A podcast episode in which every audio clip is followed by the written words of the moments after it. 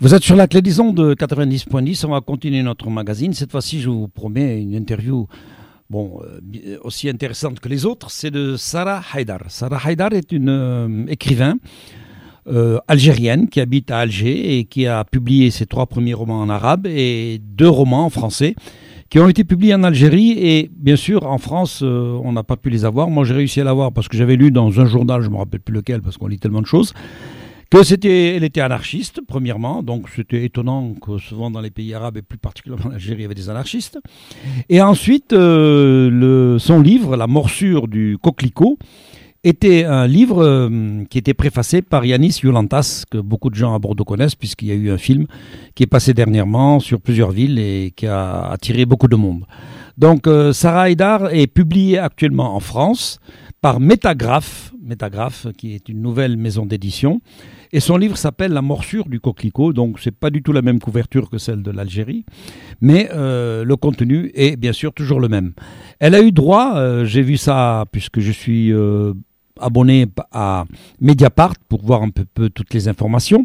Elle a eu droit à un très bel article, vraiment un très bel article, bien construit, bien écrit, et aussi quelques petites interviews télévisée. Nous, la clé des ondes, elle avait pris contact avec moi parce que j'avais vu ce livre euh, circuler comme ça euh, dans un journal. J'avais cherché pour l'acheter, j'ai pas pu. J'ai regardé euh, sur le bon coin, ben, je l'ai trouvé. C'est un Algérien qui l'avait acheté, qui le revendait, donc il me l'a revendu. Je pense que ça a, ça a coûté plus cher en poste, pour la poste que le livre lui-même. Et donc, cette jeune dame, euh, a vu que j'avais chroniqué son livre sur euh, les Facebook ou les réseaux que je, que je tiens, m'avait envoyé un mot en me disant je serai à Paris euh, la semaine dernière pour justement présenter mon livre à Paris dans cette maison d'édition Métagraphe. Elle m'avait donné aussi le, la, le téléphone de Solène qui est responsable de cette maison d'édition que je devais interviewer mais que j'ai pas pu pour des raisons tout à fait personnelles mais ça n'empêche pas qu'on pourra le faire. Donc elle était à Paris et on a fait une très très belle interview qui a duré longtemps sauf qu'on en a extrait 25 minutes. On va écouter cette interview de Sarah Haidar. On écoute. Bonjour. Voilà, j'ai euh, été surpris euh, par votre roman, donc La morsure du coquelicot. J'avais lu une euh, dans un journal, je me rappelle plus lequel. il vous situait comme une anarchiste algérienne qui a écrit un livre mordant, fort, et ça m'a donc intéressé. À l'époque, on ne le trouvait pas ici en France. Je l'ai acheté par Le Bon Coin, un Algérien qui me l'a vendu. Et voilà, donc d'abord, ce qui m'avait intrigué, c'est c'est euh, être, être anarchiste en Algérie. En fait, euh, je ne sais pas comment on peut concevoir ça. Ce que je sais, c'est que, que ça doit être des parcours individuels. Donc, mhm. euh, il n'y a pas vraiment une, un, mouvement ou, une, ou un groupe bien défini ou des milieux ou des endroits où l'on peut se regrouper, euh, se, se, repérer, disons. Mais euh, je pense qu'il y en a, je ne suis pas la seule. Euh, c'est vrai que j'ai entendu un peu euh, ici et là que des, des, des discours euh, comme si j'étais vraiment la seule, une excroissance comme ça. Non, non, je pense qu'il y en a beaucoup, mm. mais c'est un mouvement diffus. Enfin, je, je, on peut même pas l'appeler un, mouvement. Donc c'est c'est plutôt euh, plutôt un courant de pensée euh, qu'on retrouve dans la Exactement, littérature. qui est dans la littérature et même dans notre propre quête euh, de sens et de liberté pour les des, gens qui lisent non, seulement la littérature mais les essais, l'histoire, sont intéressés par ça et qui sont en même temps dans une espèce de cheminement intellectuel et philosophique et une quête euh, de, de, de liberté et euh, une insatisfaction, disons, de, de tous ces, ces, ces, courants et, et, ces euh, mouvements politiques que, que qui ont traversé l'histoire. Mmh. Et je pense qu'il y a beaucoup de gens qui sont arrivés à cette à cette euh, belle révélation qu'est est, l'anarchisme. Euh, c'est la négation de, de l'autorité, la négation de l'ordre tel qu'il est euh, imposé par, par, par des systèmes successifs. Je pense que c'est d'abord avant tout une quête individuelle que tout le monde, c'est-à-dire que les 7 milliards d'individus pourraient faire, surtout en, en, en, soi, quoi. Chacun en soi cette partie d'anarchie. Exactement. Mais nous sommes naturellement anarchistes. C'est l'éducation, c'est le, c'est le, le, formatage social et, et, et dogmatique et religieux et politique Mm. qui, euh, euh, comment dire, étouffe en nous cette, euh, cette nature euh, brute de l'anarchisme. Voilà. En tout cas, votre livre est bien marqué puisque c'est Yanis Yolantas qui l'a préfacé. Yanis Oui. Yolantas qu'on connaît très bien, qui est venu à Bordeaux et qui est actuellement euh, poursuivi devant les tribunaux euh, parce qu'il appelle à la solidarité avec les migrants. Lui et, et Jean-Jacques Rue, oui. Euh, je crois que c'est demain ou après-demain, Ouais. c'est à Nice. 26 Euh, et 27 ben, en, en- je lui renouvelle, je le renouvelle ma solidarité. Mhm. Je ne peux rien faire malheureusement matériellement pour euh, pour leur venir en aide, mais euh, je trouve ça aberrant. C'est-à-dire que la, la, la répression judiciaire est en, a, a, a bel et bien remplacé avec la même violence la répression armée d'avant, quoi. On revient à votre livre. Oui. Votre livre, je l'ai lu, c'est une écriture très forte, comme un coup de poing. Euh, je dirais une écriture qui ressemble un peu à, à une forme de, slam et même de rap. J'ai lu quelques morceaux en, en essayant de slammer ou de rapper et ça correspond vraiment. euh, euh, c'est un choix, cette écriture sèche et forte et très critique. Oui, oui, oui. C'est parce que ma, ma démarche est d'abord avant tout littéraire. Ce que j'ai j'ai euh, j'ai essayé d'approfondir tout au long de de mes publications, déjà à partir de de mes trois romans en langue arabe sortis euh, en Algérie et au Liban, et ensuite avec Virgule en mon premier roman en français qui est sorti en 2013 en Algérie et avec la morsure du coquelicot. Donc euh, oui, oui, oui, c'est euh, que vous y voyez du, du rap et du slam, ça me ravit parce que euh, ce que je, je veux euh, avant tout en écrivant, c'est que chaque euh, lecteur s'approprie le roman comme il le veut. J'ai pas forcément envie que les lecteurs aient la même vision que moi de, de, ce que je fais et je ne fais rien en tout cas pour les orienter ou pour les emprisonner dans, dans une vision unique. Euh, donc oui, cette, cette euh, recherche littéraire, cette familiarité avec la langue, euh, dans le sens où je me permets euh, de la distordre, de la, de la défigurer parfois, de la malaxer, euh, c'est pour moi le, la, la, la première, euh, comment dire, la première liberté de, de l'écriture littéraire. Euh, ne pas se se stagner sur des sur des schémas déjà établis, sur des stylistiques euh, connues ou confortables, mais toujours euh, aller dans la recherche de quelque chose de nouveau, de- d'atmosphère nouvelle, de correctie nouvelle, et, euh, et surtout ne pas favoriser cette espèce de confort presque commercial euh, qui envahit aujourd'hui le, le- la production littéraire euh, en Europe, euh, enfin en Occident, comme euh, comme, comme en Algérie, c'est-à-dire euh, cette, cette, ce, ce- ce, ce pacte, on dirait un pacte euh, qui est qui est signé entre le lecteur et l'écrivain, dans lequel l'écrivain ne, ne fait pas trop chier le lecteur, quoi, euh, et euh, lui donne quelque chose de, de parfaitement consommable. C'est-à-dire le livre devient un outil de relaxation ou, ou un outil de, de Un passe-temps. comment dire, euh, voilà, c'est un passe-temps en fait, alors que c'est tout à fait le contraire à mes yeux. C'est quelque chose qui inquiète, c'est quelque chose qui, qui bouscule, c'est quelque chose qui, qui dérange, voilà. La thématique de votre livre, euh, de bout en bout, c'est la liberté. Un Oui. drapeau, euh, la liberté à tout prix. Exactement, oui, oui. Et euh, c'est c'est la liberté, c'est la réapprentissage de la liberté, parce que j'ai l'impression qu'on a qu'on a oublié en fait le, le goût de la liberté, le, le, le- la nécessité de, de la liberté.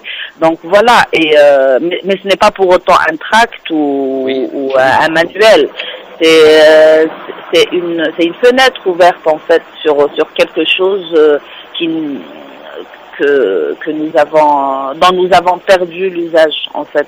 Et que c'est c'est paradoxalement quelque chose de naturel. C'est la chose la plus naturelle chez l'être humain que de que de rechercher euh, la liberté, que de vouloir vivre euh, librement. Donc euh, ce n'est pas du tout didactique, ce n'est pas ce n'est pas comment dire dogmatique, mais euh, c'est c'est une espèce de rappel à qui voudrait l'entendre bien sûr que nous sommes nés quand même pour être euh, pour être libres c'est nous qui avons le pouvoir en fin de compte. C'est pas cette minorité qui qui nous gouverne par par plusieurs formes de euh, d'autorité, pas seulement l'autorité brute euh, politique et tout, mais il y a, y a, surtout la, il y a aussi, bon, surtout la religion, euh, l'éducation, c'est-à-dire mmh. le système éducatif. Il y a la, la, répression quotidienne de la société, donc de, de l'ordre établi de comment on doit vivre avec l'autre, de comment on doit lui parler, de comment on doit euh, dire, configurer nos rapports euh, avec lui. Donc c'est tout ça en fait qui façonne finalement un être soumis, mais mais inconscient de sa soumission, un être se croyant justement libre, parce qu'il est libre d'acheter ce qu'il veut, parce qu'il est libre euh, de, de, de, de, consommer finalement. Mhm. C'est ça en fait la, la, la liberté d'aujourd'hui. Et, euh, et dans mon roman, sans jamais, sans jamais euh, tomber dans le discours direct ou le ou le ou le discours tracté, je dis que non, enfin de mon point de vue, non, ce n'est pas du tout ça la liberté. C'est le contraire de la liberté. Et c'est vrai que dans le roman, la seule manière que je vois au vu de de la configuration actuelle du monde, la seule manière que je vois pour reconquérir cette liberté, c'est la violence armée. Voilà on allait y arriver. Donc euh, c'est ce qui explique euh, votre livre, quoi, la morsure du coquelicot, parce que moi, pour moi, une morsure, c'est on me mord, je réagis. Le coquelicot, c'est la couleur rouge, c'est le c'était l'ancienne euh, fleur qu'on dressait le 1er mai aux manifestations. Oui, c'est un choix que vous avez fait. Oui, il y a de ça, il y a, il y a de ça. Le coquelicot, c'est c'est une fleur quand même assez symbolique, mhm. mais il y a aussi euh, d'autres euh, comment dire d'autres ramifications qui me concernent euh, c'est-à-dire personnellement. Donc mon interprétation du titre j'aimerais la garder pour moi parce que j'aimerais pas influencer les autres lecteurs parce que ça en fait je vous dis moi je vous dis comment je l'ai perçu c'est tout voilà. Eh ben oui il y a de ça. Il y a de, ça. oui. Alors votre livre bon on, on voit que vous ne désignez pas vraiment un pays spécifique, mais on y reconnaît, qu'on le veuille ou non, un peu l'Algérie, la Kabylie, vous parlez du, du, du, sud, le Sahara, le GAS, là, le, mhm. groupe d'action. Voilà, tout ça, euh, c'est aussi une forme de critique de la société algérienne globale et, et de la léthargie dans laquelle cette société, après avoir après s'être révoltée dans les années 50, euh, voilà, à la Toussaint, euh, s'est endormie totalement Bien sûr, bien sûr, c'est les, les, clins d'œil et les, et les clés, disons, euh, secondaire, hein, parce que ça ne donne pas une couleur strictement algérienne au, roman. mais les clins d'œil et les quelques clés sont voulus euh, parce que je vis là-bas, je suis imprégnée de l'atmosphère qui est là-bas, donc forcément, euh, je, vu le, le, le, contexte du roman, vu ce, ce qu'il porte, mmh. je voulais aussi en parler. Mais j'aimerais juste vous reprendre, en fait, non, depuis les années 50, il, il y a eu quand même quelques sursauts. Oui, quand même, je suis au courant. oui, notamment en 80, auquel je, je, je, fais un clin d'œil également, le printemps berbère du 20 avril 1980. Ensuite, il y a eu le soulèvement à Alger en 88. euh, et, et, ensuite, il y a eu le printemps noir, malheureusement, en 2001, où 127 Kabyles ont été exécutés par, euh, par la police et la gendarmerie algérienne. Et voilà. l'extraordinaire chanteur Kabyle aussi. Euh, oui, oui, oui, oui. Voilà, je fais aussi des clins d'œil. par là, par exemple, comme c'est comme une morsure sur l'Algérie pour leur dire bon, mais il faut se réveiller maintenant, pas pour des petites colères, mais une colère globale, parce que c'est vrai qu'on assiste depuis ces petites révoltes à, un pays où moi je discute avec beaucoup d'Algériens, j'en connais, dont le seul objectif c'est de venir en France, quoi. Je me dis mon Dieu, euh, il y a de ça, il y a beaucoup de jeunes qui aspirent, euh, qui aspirent à partir, et ça, je trouve ça de, tout à fait naturel parce que l'être humain est fait pour ça. Euh, euh, c'est un droit fondamental. On se sent bien, on se sent pas bien à un point A, on a le droit d'aller à un point B sans que personne ne nous en empêche. mais dans une situation, je dirais d'égalité, sauf qu'aujourd'hui, on sent que beaucoup veulent partir parce qu'ils ne sont pas bien dans leur pays. C'est ça, exactement. Mais, mais, mais c'est tout à fait naturel, en fait. Mais il y a aussi d'autres franges de la société qui, qui veulent rester, euh, soit pour, euh, pour continuer à se battre, mm. euh, soit par nationalisme, euh, ce que je n'approuve pas beaucoup, euh, soit par par haine de la France. Enfin, il y, en a, il y en a vraiment. on peut pas, on peut pas, comment dire, schématiser un peu les les, les, les tendances qui existent en ce moment dans la société algérienne.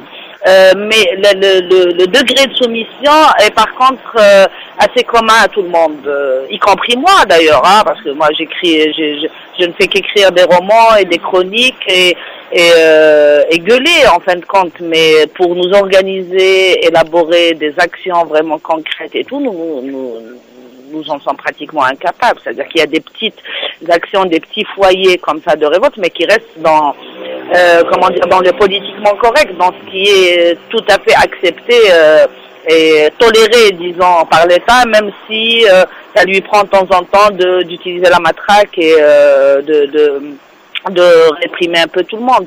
Mais globalement, nous sommes dans une espèce de, de soumission au point où notre seul euh, préoccupation en ce moment. Notre seul sujet d'indignation, c'est qu'on ait un président, euh, euh, comment dire, euh, incapable d'assumer ses fonctions. C'est tout ce qui nous dérange en fait. Euh, on veut juste que celui-là soit remplacé par un autre en bonne santé, quoi. Euh, voilà. J'ai l'impression que c'est ça. Je peux me tromper après. J'ai pas envie de globaliser, mais quand même il y a une espèce d'atmosphère de, résignation, de, soumission que j'arrive à comprendre parfois parce que quand euh, vous discutez avec les gens dans la rue, ils vous disent nous avons assez donné. Et ça, et ça, on peut le comprendre parce que parce que l'Algérien a une mémoire traumatique assez importante quand même euh, depuis la, révolution de 1954 à, aujourd'hui et bien sûr sans compter la violence du colonialisme pendant pendant euh, un siècle et 30 ans. Euh, L'Algérien, on a un peu marre de se faire euh, taper dessus, de se faire massacrer, de se faire assassiner, que ce soit par l'État ou par, par d'autres. Je, je, parle ici de la, de la décennie noire, des disons de, de terrorisme islamiste. Donc voilà, et, et, et, cette mémoire traumatique empêche les gens de prendre, ne serait-ce que de prendre conscience de de la, la misère euh, dans, dans, laquelle ils vivent. Alors là, vous leur parlez d'anarchisme, non, c'est hors de question, parce que l'anarchisme euh, en Algérie, enfin, chez, chez une bonne partie de la société algérienne, c'est synonyme de désordre, de, euh, de pillage, de... Et ça, je crois que c'est c'est le cas dans, dans la majorité des sociétés, que ce soit en Afrique ou, ou ailleurs. C'est cette incompréhension, ce malentendu avec l'anarchisme persiste toujours. Voilà. Pour en revenir euh, au contenu de votre livre, j'ai trouvé quand même qu'il y avait beaucoup de, de passion et de fantasmes. Est-ce que vous pensez que dans chaque individu, on a cette partie en nous-mêmes, un peu de, de, passion et de fantasme, et qu'on se, qu'on se, qu'on se carapace? Elle est nécessaire cette euh, cette part de passion, de fantasme, de de, de choses euh, comment dire inavouées ou elle, elle, est vraiment nécessaire à l'écriture. Parce que je ne voulais surtout pas façonner un roman manichéen où où les révolutionnaires seraient comment dire dépeints selon la qu'on appelle ça, selon la, la sémantique euh, classique euh, du discours révolutionnaire que l'on connaît jusqu'à aujourd'hui. Mmh. Euh, J'avais pas envie de fabriquer des, des des martyrs euh, ni des héros euh, euh, dont le seul souci c'est voilà c'est de mener la révolution à bien et et puis voilà non ce sont d'abord des décors des esprits contradictoires des êtres humains en fin de compte je ne voulais pas nier cette, cette part là et au contraire. Je, je voulais l'exacerber parce que c'est la part la plus intéressante. Moi ce qui m'a toujours ce qui m'a toujours un peu dégoûté dans les, les, les, biographies et les portraits que l'on fait euh, de nos des révolutionnaires qui nous sont qui, qui nous sont chers d'ailleurs. Hein.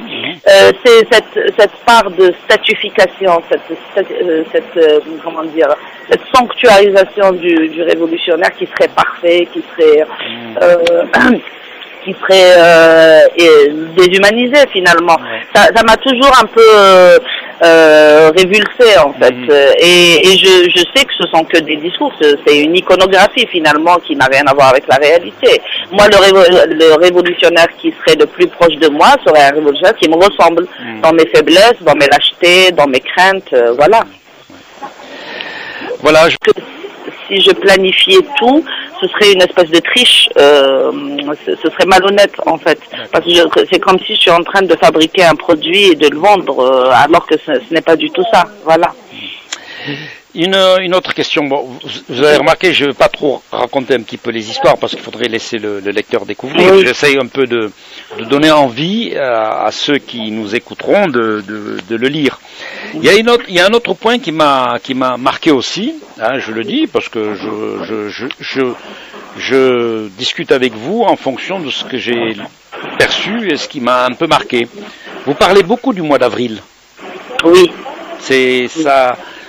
C'est encore un clin d'œil. Non, c'est encore un clin d'œil à la Kabylie parce que le mois d'avril, on a, on a, on a un petit problème avec le mois d'avril chez nous. Euh, donc c'est le 20, c'est le 20 avril 1980, le printemps berbère, le premier soulèvement de l'Algérie indépendante quand même, qui, euh, qui portait des, des revendications culturelles, linguistiques, identitaires. Je sais que le mot identitaire en France ça passe mal, mais chez nous ça, ça a une toute autre signification. Ne vous inquiétez pas. Voilà. Euh, voilà, ça n'a rien à voir avec les fachos. C'est euh, justement antifasciste, mmh. mais aussi il portait des revendications de, de, de liberté, mmh. de liberté de, de, de, de, pensée, de culte et de et d'expression, donc et de liberté de politique surtout.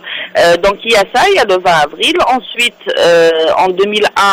Euh, ça a commencé en avril aussi, euh, les, mouvements de protestation, les manifestations et tout. Euh, le premier, si je me trompe pas, j'espère que je me trompe pas, le premier euh, jeune qui a été assassiné, Massini Sabougalmah, je crois qu'il a été assassiné dans un commissariat euh, au, au, mois d'avril 2001. Et, euh, et voilà. Et après, la, la, la, le printemps noir euh, a, a, a, atteint son paroxysme au mois de juin, en fait, avec le, euh, la marche, la fameuse marche euh, d'un million d'individus sur Alger à pied. Donc voilà, euh, on a on a vraiment un rapport très particulier au mois d'avril et c'est et c'est aussi le printemps et c'est aussi le, le, voilà le réveil voilà la nature parce que vous parlez de la nature de la terre aussi oui. et de l'individu comme bon la terre aussi vous dites elle est assoiffée de sang un petit peu c'est une façon de, dire que ou de montrer qu'on a besoin de se révolter et quelquefois malheureusement de passer par les armes parce que chez les Indiens en Amérique latine, pour eux la terre c'est la Pachamama, la, la, la mer nourricière. Ben, c'est ça la terre, euh, et c'est encore là un clin d'œil à la Kabylie parce que nous avons euh, un rapport euh, charnel avec la terre euh, qui qui transcende les religions, qui transcende la propriété, qui transcende euh, le, le, la valeur marchande de la terre. Et c'est c'est là où je vois un germe d'anarchisme en Kabylie, c'est que même même avant, c'est-à-dire il y a quelques siècles, la Kabylie fonctionne euh, avec la démocratie directe. Je ne sais pas si vous le savez. voilà, il y avait. J'ai lu. Voilà, il y avait une administration collégiale des affaires de, du village. Il n'y avait pratiquement pas de chef. Et le chef religieux, il s'occupait juste de, de, faire la prière et de célébrer les mariages. Il n'avait aucun pouvoir, en fait, sur la, sur la gestion des affaires de la cité. Et, euh, et, et, le, et la terre a, a toujours un une place centrale dans, dans la vie des, des, des, des villageois et des montagnards.